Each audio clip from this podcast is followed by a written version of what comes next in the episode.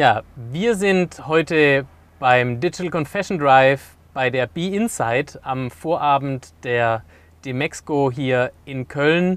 Bei mir ist der Tim. Tim, sag doch einfach mal, wer bist du und was machst du eigentlich? Gerne, ja.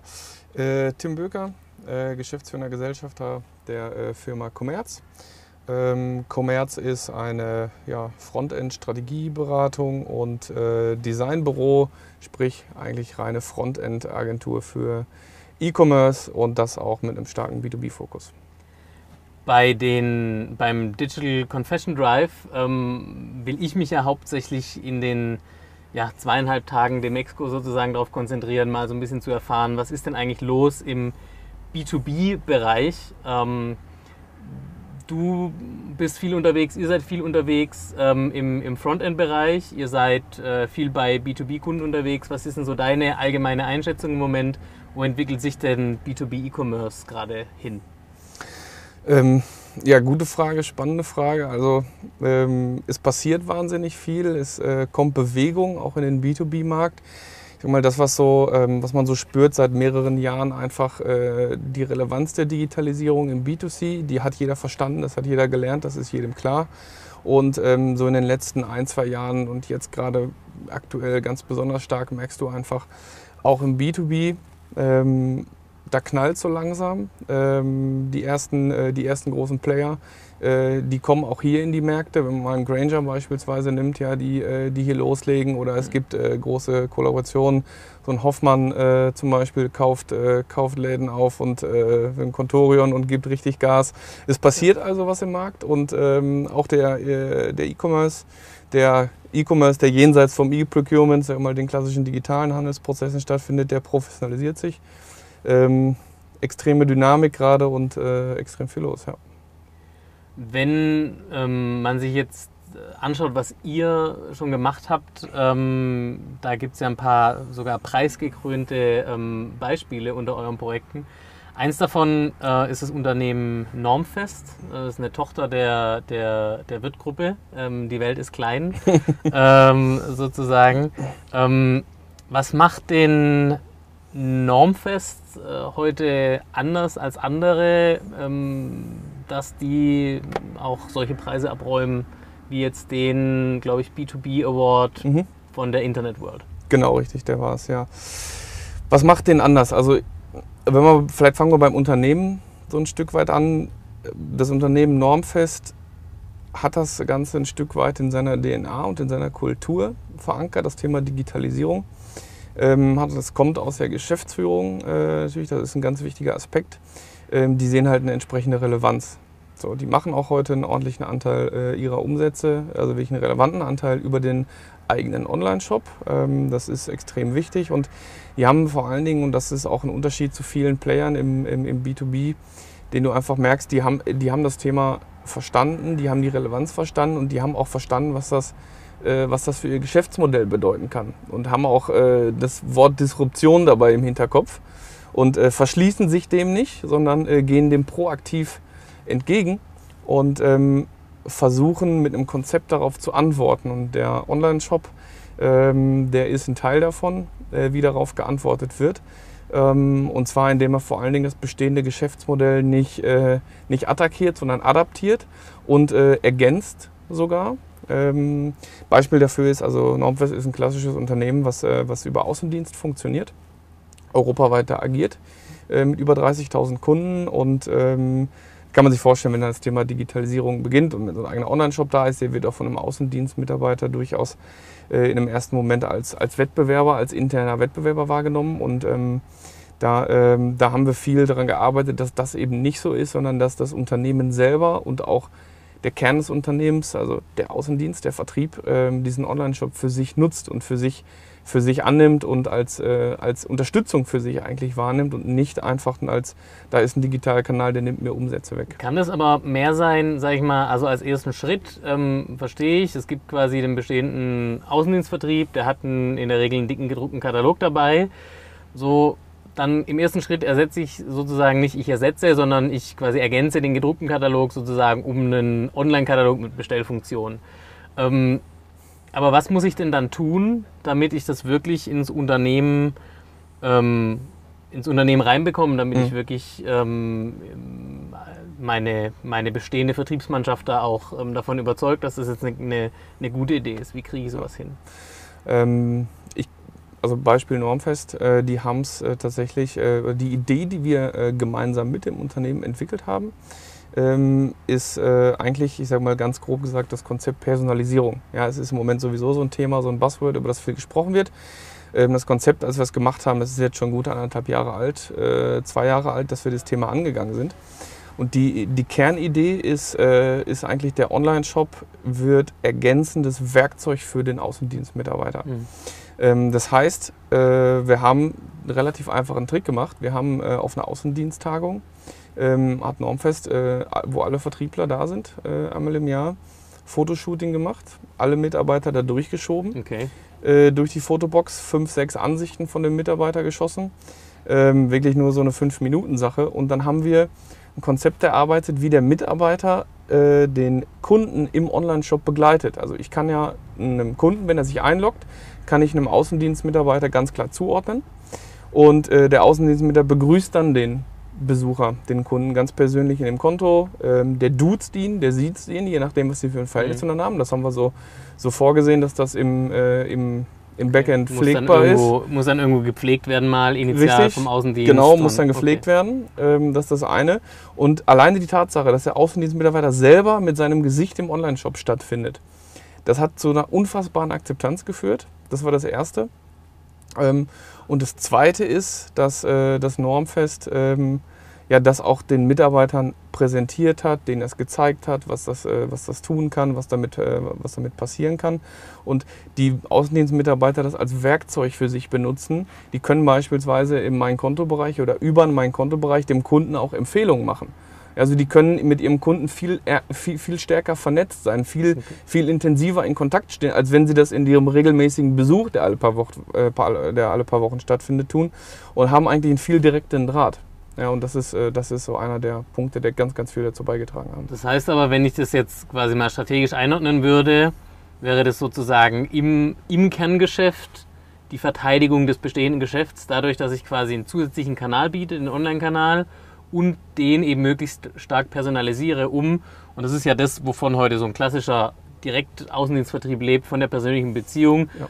So, und quasi, wenn ich das richtig verstehe, der Nukleus eurer Idee ist da zu sagen, oder der, der Normfest-Idee, die ihr gemeinsam entwickelt habt, ist zu sagen, diese persönliche Beziehung, die müssen wir auch irgendwie digital transportieren können. Ist das so der, der ausschlaggebende Punkt? Also, Äh, ja, äh, kann man so auf den Punkt bringen, kann man so sehr gut zusammenfassen, weil also die Chance der Digitalisierung ist, ähm, ist einfach die, dass du Bestehendes adaptieren kannst und das vielleicht sogar noch intensivieren kannst, weil diese persönliche Kundenbeziehung, du sagst es, ist das, was der Außendienstmitarbeiter ähm, über Jahre aufgebaut hat und das nimmt auch nicht ein Online-Shop irgendwie einfach so weg. Ähm, natürlich macht das auch Dinge effizienter, das macht Prozesse effizienter, das führt dazu, dass, äh, dass Dinge schneller passieren können, aber ähm, das äh, gibt auch Außendienstmitarbeitern Werkzeuge an die Hand, die sie heute gar nicht haben. Zum Beispiel Thema Produktinszenierung. Wenn Sie mit einem Online-Shop äh, mit, dem, mit dem Endkunden interagieren, dann können Sie eben nicht nur mit dem Katalog, mit dem Sie sonst rumlaufen. Und wenn Sie immer, äh, ein besonderes Produkt richtig geil inszenieren wollen, ja, dann müssen Sie noch, müssen vielleicht noch zehn solche Kataloge Mhm. mitschleppen. Haben einfach heute äh, ein digitales Werkzeug, was, äh, was, äh, was viel mehr kann und äh, was auch noch, äh, ich sag mal, ihre, persönliche, ihre Persönlichkeit in den Vordergrund hebt. Wenn du, ähm, wenn wir jetzt mal quasi weitergehen, sozusagen über, über das konkrete Normfestbeispiel hinaus, äh, ich meine, ihr habt da viel gelernt, ähm, wie man, wie das so funktioniert in, in so mittelständischen Vertriebsorganisationen. Ähm, würdest du denn sagen, ähm, wenn wir bei dem Thema Personalisierung bleiben, ähm, was ich oft sehe im, im B2B, sag ich mal, Kunden sind für B2B-Unternehmen Kundennummern. Ja? Also das heißt, mein Kunde ist äh, Siemens. Ja? Und bei Siemens Ja. arbeiten halt irgendwie zig Millionen Menschen und es gibt äh, nochmal 100.000 äh, äh, Subdivisionen. Ähm, so, wenn ich das jetzt quasi auf Online und wirklich so ein Fr- Frontend Geschäftsmodell, sprich ein Online-Shop irgendwie beziehe, dann müsste ich ja eigentlich sagen, ja, aber das ganze Thema Personalisierung und so das ganze quasi Data Harvesting im Hintergrund, das muss ich eigentlich auf Account-Ebene machen. So, wie kriege ich sowas hin, als B2B-Unternehmen wegzugehen von dieser Kunde gleich Unternehmen, sondern Kunde gleich Besteller, mhm. Schrägstrich, äh, menschliches Wesen? Ähm, ja, hast du vollkommen recht. Also die, ähm, die Herausforderung ist ganz grob Personalisierung, wie du sagst.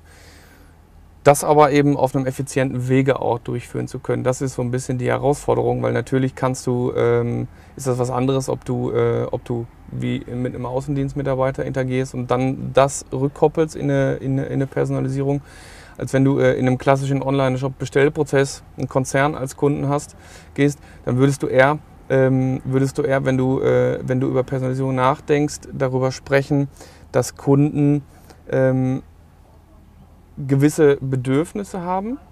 Ähm, wenn wir bei dem Siemens-Beispiel bleiben, da ist vielleicht jemand, der im Einkauf unterwegs ist, der äh, eine Bestellung tätigen möchte, der dies vielleicht regelmäßig tut. Dann kann ich mir Features überlegen, wie diese Bestellung vielleicht regelmäßig aussehen kann. Das könnte ganz einfach und stumpf eine Abo-Funktion sein, äh, die vielleicht sogar noch mit einem Preisvorteil verknüpft wird oder ähnlichen Dingen. Ähm, also ihm das Leben leichter zu machen. Ähm, das, äh, das ist eine Möglichkeit. Oder eine andere Möglichkeit ist, ist ähm, darüber nachzudenken, wie kann ich mit Software diese Dinge lösen. Also gibt es, äh, gibt es eine, eine Software, die den Online-Shop unterstützt, ähm, die aus dem Kundenverhalten lernt, die zum Beispiel versteht, okay, der Kunde kommt über Kanal XY, loggt sich ein, jetzt weiß ich genau, der hat die und die Bestellhistorie, der geht jetzt in Kategorie ABC, was kann ich ihm für Produktvorschläge alternativ noch machen? Ähm, ich weiß vielleicht jetzt schon, okay, der bestellt Kategorie XY, der braucht die Sachen morgen, oder der braucht die erst in sechs Monaten, da kann ich ganz anders mhm. mit einem Frontend darauf reagieren und mit einem Einkaufserlebnis. Und ähm, hier ist auch die Herausforderung, das Einkaufserlebnis ist eigentlich noch eine viel größere als im B2C.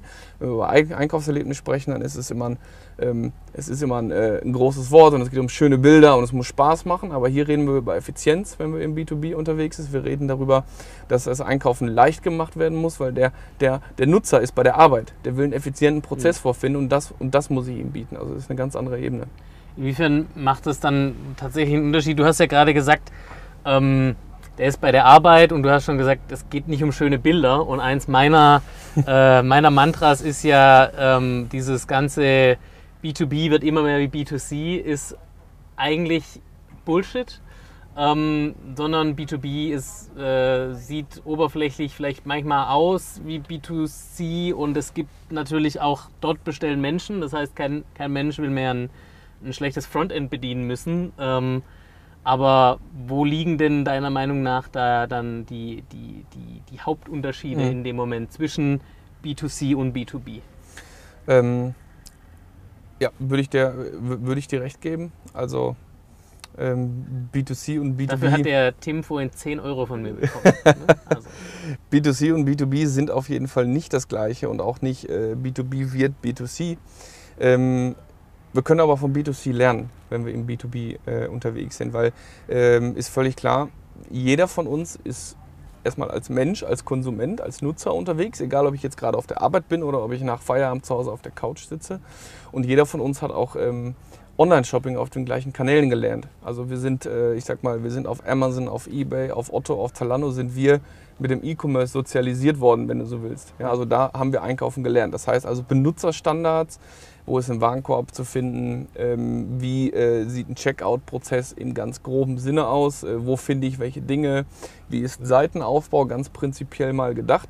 Da kann ich mich schon am, B2, am, am B2C orientieren. Ähm, aber ich muss eigentlich, wenn ich im B2B unterwegs bin, habe ich viel individuellere Anforderungen. Ich habe viel komplexere Produkte. Ich habe eben nicht nur ein T-Shirt, was es in in zwei, ähm, in zwei Varianten irgendwie gibt und in drei Farben. Also die Dimensionen sind ganz andere, wenn wir dann über eine Schraube reden oder über, über äh, eine komplexe Maschine, die dann in äh, 500 Varianten prinzipiell abgebildet mhm. werden können muss, aber trotzdem immer das gleiche Artikelbild hat beispielsweise oder Multivariantenbestellungen, solche Dinge. Es ist viel komplexer und ähm, ich habe eigentlich eine viel größere Herausforderung, den Kunden in den Fokus zu stellen als ein B2B, äh, als ein B2C Online-Shop. Ähm, bei einem Modeversandhändler wird man vielleicht sagen, okay, ähm, ist einfach, ja, ich äh, lerne auf Basis des Verhaltens, was der Kunde in den letzten Bestellungen an den Tag gelegt hat, vielleicht wie er sich auf der Plattform verhält, kann ich adaptieren, kann ich lernen. Ähm, ist aber viel oberflächlicher, als es im B2B eigentlich ist. wenn man jetzt ähm, wie es gerade in meiner Auffassung nach im, im B2B-Mittelstand oft der Fall ist, ähm, sage ich nochmal, sich richtig Gedanken macht über das Thema, wie bekomme ich das hin, wie bekomme ich E-Commerce richtig hin, wie bekomme ich es wirklich als zentralen Bestandteil irgendwie meiner Vertriebsorganisation und wie, ähm, wie ähm, man sagt ja immer so schön, does it move the needle? Ja? Also wie bewegt es dann tatsächlich auch irgendwie die Nadel auf dem Tacho sichtbar und spürbar? Mhm.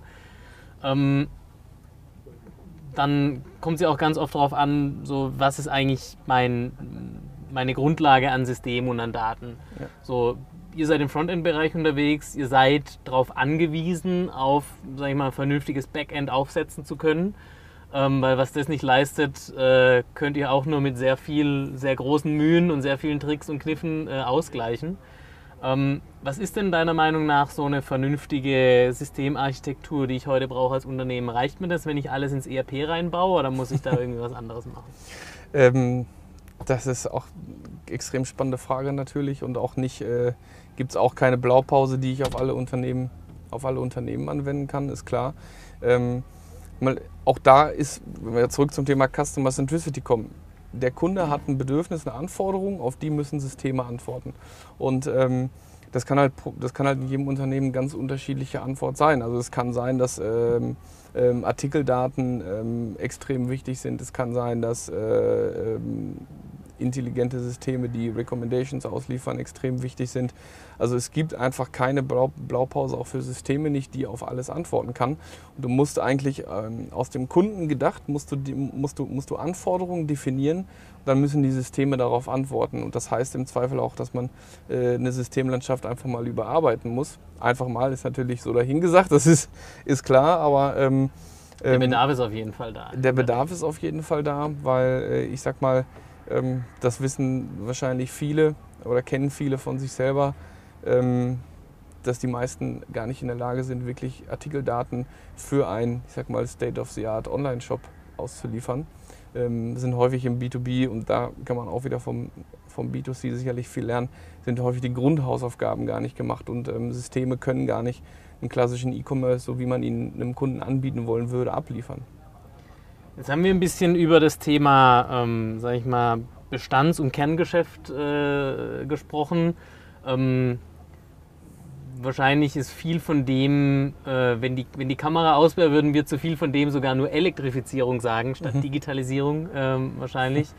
Wenn wir jetzt aber trotzdem mal weitergehen und uns überlegen ähm, und nicht nur sozusagen so ein, ähm, ja, sag ich mal, Verteidigungsszenario ähm, äh, aufzuzeigen. Also wie kriege ich das quasi in meinen bestehenden Vertrieb rein, wie kriege ich es als neuen Kanal etabliert, sondern uns auch mal ein Wachstumsszenario ähm, überlegen. Also wie kann ich, äh, ich meine, so ein Unternehmen wie Normfest, ähm, die sind, äh, sag ich mal, um es jetzt mal daran festzumachen, ähm, ja, so mittelgroß. Die hätten in Deutschland noch genug Wachstumspotenzial wahrscheinlich mit 30.000 Kunden. Also sie könnten wahrscheinlich auch 100.000 Kunden haben, äh, problemlos.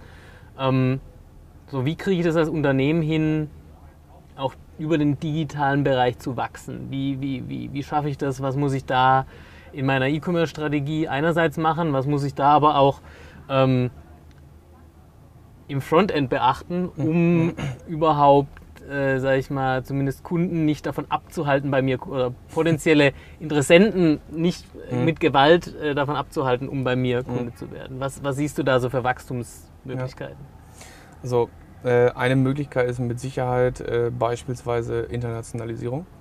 Ähm, über den E-Commerce äh, in Märkte zu gehen, die ich, die ich mit klassischen Vertriebswegen nicht so einfach erobern kann.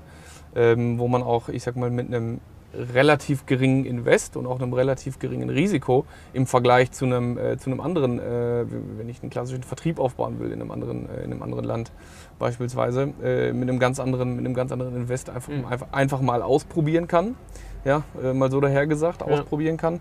Ähm, ohne andere, was kaputt zu machen. Ohne was kaputt zu machen, ohne genau. den bestehenden Vertrieb äh, zu beunruhigen, weil den gibt es ja dann nicht. Richtig. Ähm, das ist mit Sicherheit eine Möglichkeit. Eine andere Möglichkeit kann eben auch sein, weil, weil ähm, ich weiß nicht, wirst du vielleicht bestätigen können, du hast im, also im, im B2B ist es so, dass die meisten Unternehmen so gefühlt äh, 85 Prozent der, der Player, die so am Markt sind, schlafen.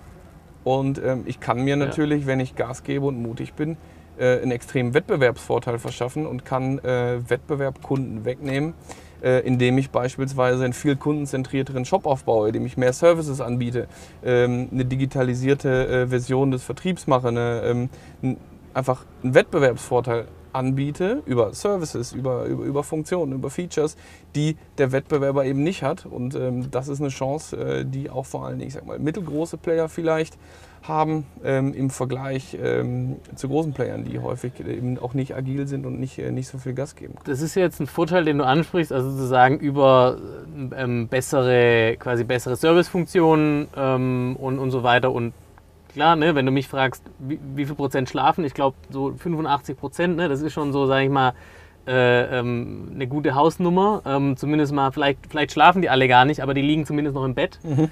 Ähm, so wie ich manchmal morgens ja. eine halbe Stunde noch im Bett brauche, bis ich den ersten Fuß raussetze äh, ja. und mich auf, aufraffen kann, ja. äh, irgendwie mir einen Kaffee zu machen.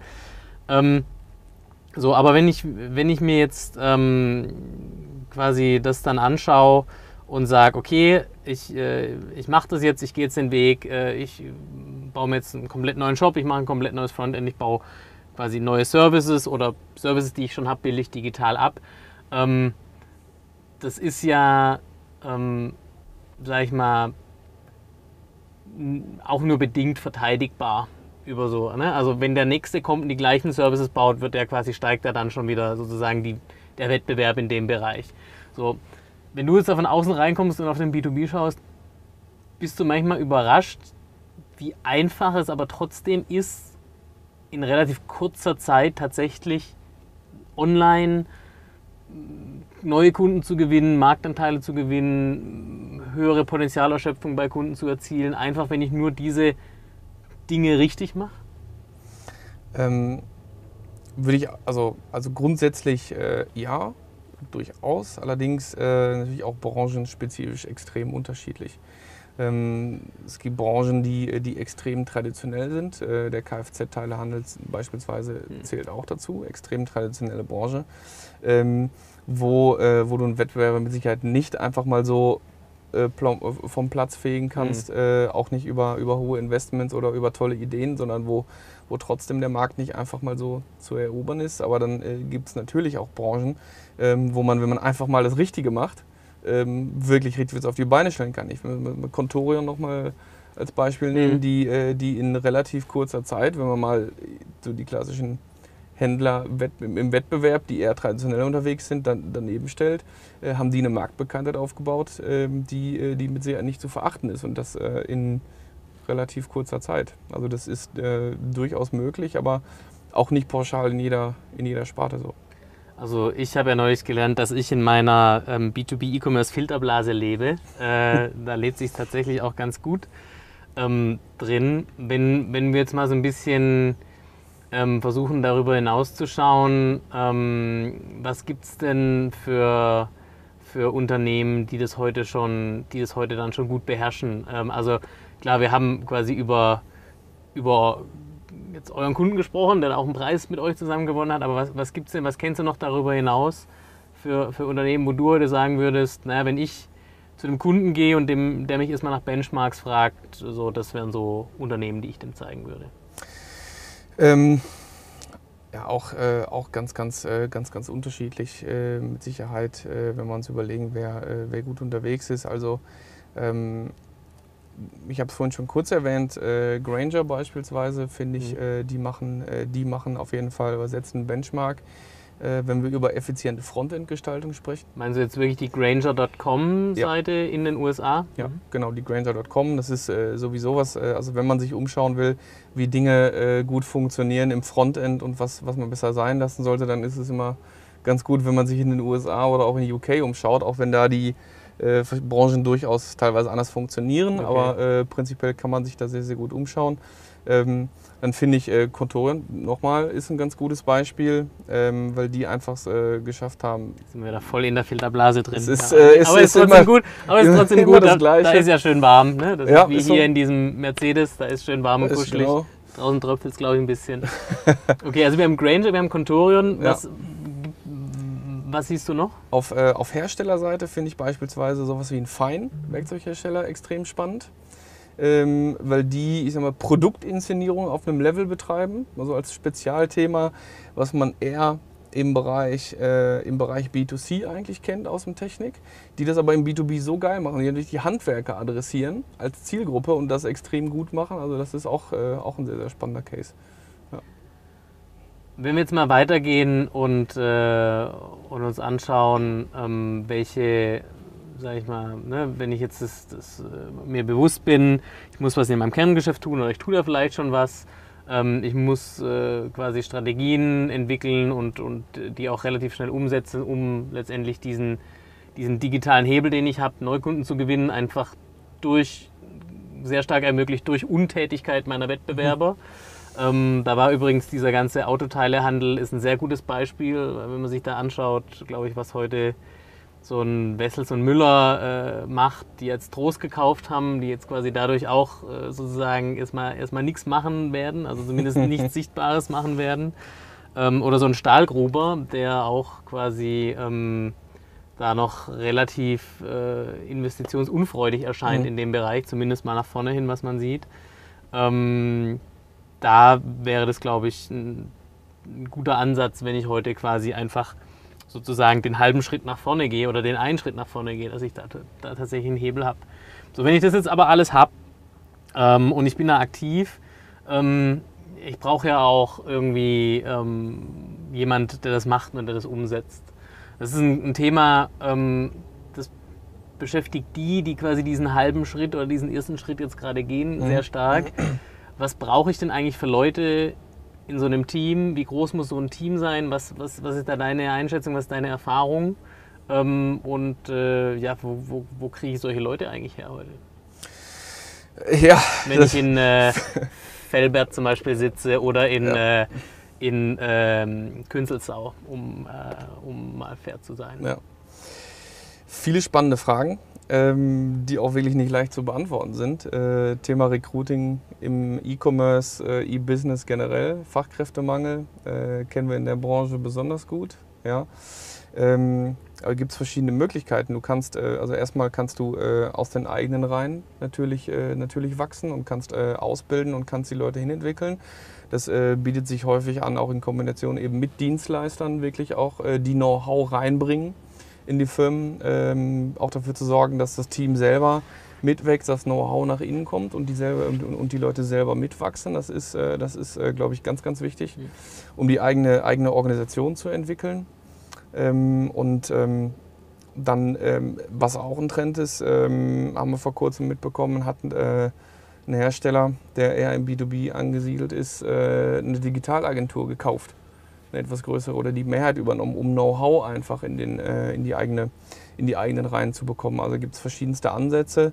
Ähm, was man, glaube ich, ganz dringend äh, im Kopf haben muss, ähm, man redet über Veränderung und äh, Veränderung heißt auch nicht ein bisschen nass machen und äh, mal gucken, was passiert, sondern man muss auch bereit sein, ins kalte Wasser zu springen und man muss auch bereit sein, ähm, eine Veränderung wirklich durchzuführen und glaube ich, nur dann, dann kann es auch erfolgreich sein. Nur dann macht es auch Sinn, sich überhaupt neue Leute ja. reinzuholen. Genau. Ohne, ja. wenn man nicht will, dass die sofort verzweifeln nach einem halben Jahr. Und genau so ist es, ja. Und ich dann vielleicht noch ergänzend dazu, ja. du musst, äh, musst auch Aufgaben bieten und ein Arbeitsumfeld bieten, was, äh, was, Leute, äh, was Leute anzieht, was Leuten Spaß macht und ähm, eine Herausforderung bieten, was äh, die Spaß macht, weil ich meine, wirst du vielleicht bestätigen können, in der Branche ähm, ähm, arbeiten wir ja auch, äh, weil es einfach äh, Bock macht, diese Aufgaben zu bearbeiten und zu lösen, weil es extrem spannende Aufgaben sind.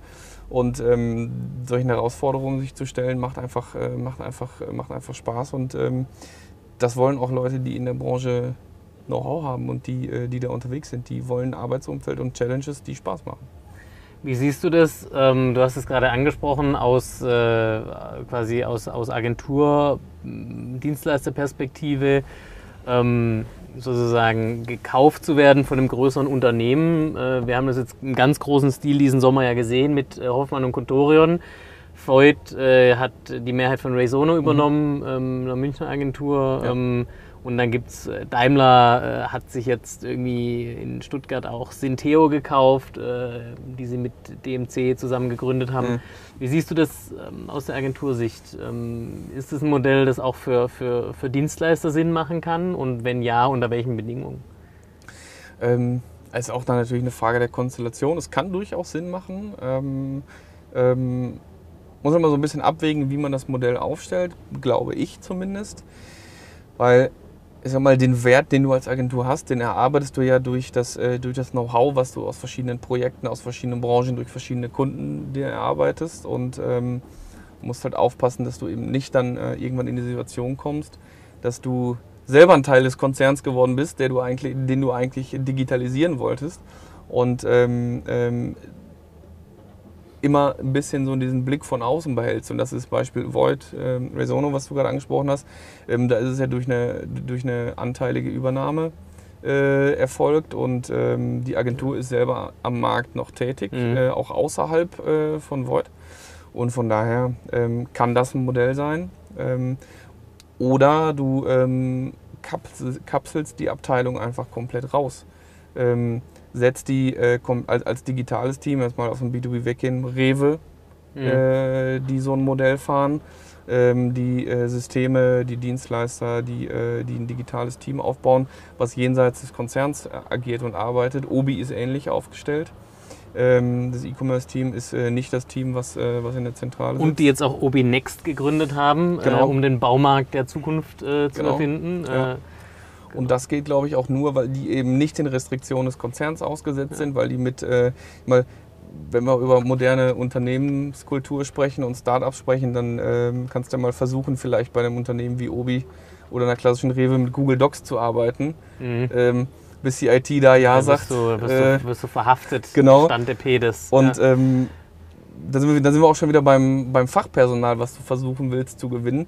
Den musst du natürlich auch äh, ein Arbeitsumfeld bieten, wo die arbeiten können und Bock haben und ähm, da fängt es an. Ähm, wenn man jetzt ähm, so ein Thema macht, wie du gerade angesprochen hast, und, und man sagt, man geht raus äh, sozusagen aus der bestehenden Organisation und, und, und, und sozusagen ähm, ja, gründet es aus oder, oder macht da bewusst einen anderen Standard auf, was meiner Erfahrung nach heikel ist und woran es auch meistens scheitert, so die Beispiele, die mir spontan dazu einfallen. Ähm, oder zumindest mal, also scheitern ist ein, ein doofer Begriff, ne? aber quasi nicht über sozusagen ähm, ein Jahr PR-Mitteilungen hinauskommt mhm. ähm, und dann irgendwie quasi nur einfach die IT-Abteilung an einem anderen Standort ist, sozusagen. ja. Ähm, so was, also warum das scheitert, ist dass ich es halt nicht mehr reintegriert bekomme, mhm. meiner Erfahrung nach. Was wären denn so deine praktischen Ansätze, dass ich das wieder reintegriert bekomme in, in mein Kerngeschäft, wenn es wirklich darum geht, auch mein Kerngeschäft zu digitalisieren und nicht irgendwo ein verrücktes Startup zu machen, ähm, das jetzt quasi auch komplett autark vom Kerngeschäft ja. funktioniert? Ähm, das ist, aus meiner Einschätzung ist es wirklich so ein bisschen ähm, auch ein Change der äh, im Kernunternehmen stattfinden muss. Die Digitalisierung muss ja auch da Einzug erhalten. Und es ist halt ein Stück weit Kulturwandel. Ja, weil ähm, wenn du immer so weitermachst, wie du heute gemacht hast, dann kommst du am Ende eben nicht, äh, nicht einen Schritt weiter, sondern bleibst da stehen, wo du bist. Und ähm, es müssen sich Dinge verändern. Äh, Beispiel könnte eben sein, dass ähm, das ist auch so ein Normfest, äh, Normfest-Case. Der Geschäftsführer, ähm, der da am Ruder ist, der ist aus dem E-Business rausgewachsen. Ja, und ähm, dementsprechend. Ähm, kommen Leute an die Macht, das ist immer. So, das ist, äh, das ist es im Prinzip, ja. Und ähm, genau darum geht es, ähm, einen Kulturwandel einzuführen, der, ähm, der auch nicht knall auf Fall gehen muss, der eben nicht äh, äh, mit äh, Achse und mit Schwert durchgesetzt werden muss, sondern der Stück für Stück kommen muss. Ähm, der auch über, über Teams, die aufgebaut werden, entwickelt werden, geändert werden, äh, entwickelt werden kann. Äh, auch da gibt es ja nicht für jeden würde ich, würde ich schätzen, die, ähm, die, die Lösung, aber ähm, behutsam, sukzessive und eben nicht, nicht mit dem Hammer, glaube ich. Zum Schluss ist noch ein Thema, das mir immer ganz wichtig ist. Wir haben jetzt quasi, wir haben das Kerngeschäft, wir haben das neue digitale Geschäftsmodell, ähm, wir haben ein Team ähm, und äh, wir haben uns auch schon quasi geeinigt, wie dieses Team verortet wird und welche, welche, welche Macht und welchen Hebel es im Unternehmen bekommt. Jetzt haben wir noch so ein Thema Technologie. Ähm, Ähm, natürlich äh, quasi hast du als äh, Dienstleister wahrscheinlich immer ein großes Interesse daran, möglichst viel Technologie sozusagen vom Unternehmen zu bekommen, um das für die zu machen. Aber du hast ja sicherlich auch eine unternehmerische Meinung, ähm, wie, also wie hoch muss eigentlich mein Grad an Technology Ownership als mittelständisches B2B-Hersteller oder, oder Handelsunternehmen eigentlich sein heute und wie muss der sich in Zukunft entwickeln? Ähm, wir haben so ein bisschen den Vorteil, oder ich habe so ein bisschen den Vorteil, klar aus Dienstleisterperspektive, aber in erster Linie aus einer Frontend-Perspektive. Äh, wir implementieren ja keine Plattformen, keine Shops, deswegen ähm, ist das erstmal, wenn ich ein Projekt mache, gar nicht, gar nicht so mein Interesse, sondern ähm, auch wenn wir dann, äh, wir haben auch bei uns ähm, ein Stück weit Prozesse und IT-Beratung im Haus, wenn wir, wenn wir sowas in der Frontend-Konzeption mit berücksichtigen, dann, dann muss das eine Lösung sein, die für das Unternehmen passt. Und ähm, es gibt Unternehmen, die sind, äh, die haben IT-Abteilungen, die sind auch so weit entwickelt, dass sie ähm, dass sie äh, viel digitale Infrastruktur selbst handeln können. Die haben auch vielleicht einen, e einen IT-Leiter, der, der die Weitsicht hat und ähm, ähm, der weiß, was er da tut und wo die Reise hingehen kann, der, so, der dann auch was handeln kann. Microservices ist so ein Stichpunkt, äh, ist ein Stichwort, was, ähm, was gerade bei gerade im Enterprise-Bereich natürlich im B2B auch, äh, auch, äh, auch äh, nicht ganz unspannend mhm. ist. Ähm, aber es spricht überhaupt nichts dagegen, wenn ich als Unternehmen wenig Know-how Know in dem Bereich habe, äh, mir das einzukaufen über einen Dienstleister.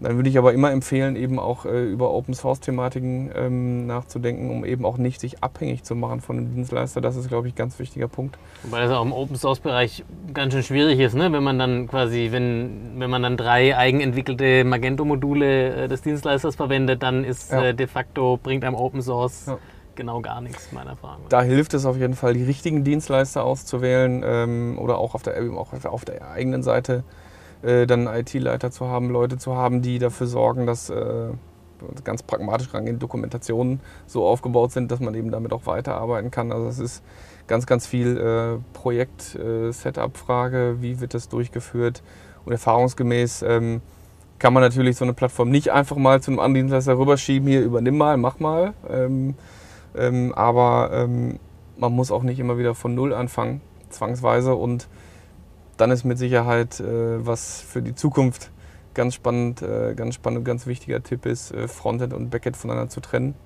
Ähm, äh, was, was aus unserer Erfahrung nach immer sehr, sehr vorteilhaft ist. Zum Abschluss dann noch die äh, ultimative Bonusfrage. Wie entwickelt sich dann die Dienstleisterlandschaft, wenn es also quasi mit Kundenbindung über eigenentwickelte ähm, Magento, äh, Klammer auf, Oxid, Shopware, äh, äh Typo 3 Module nicht mehr geht?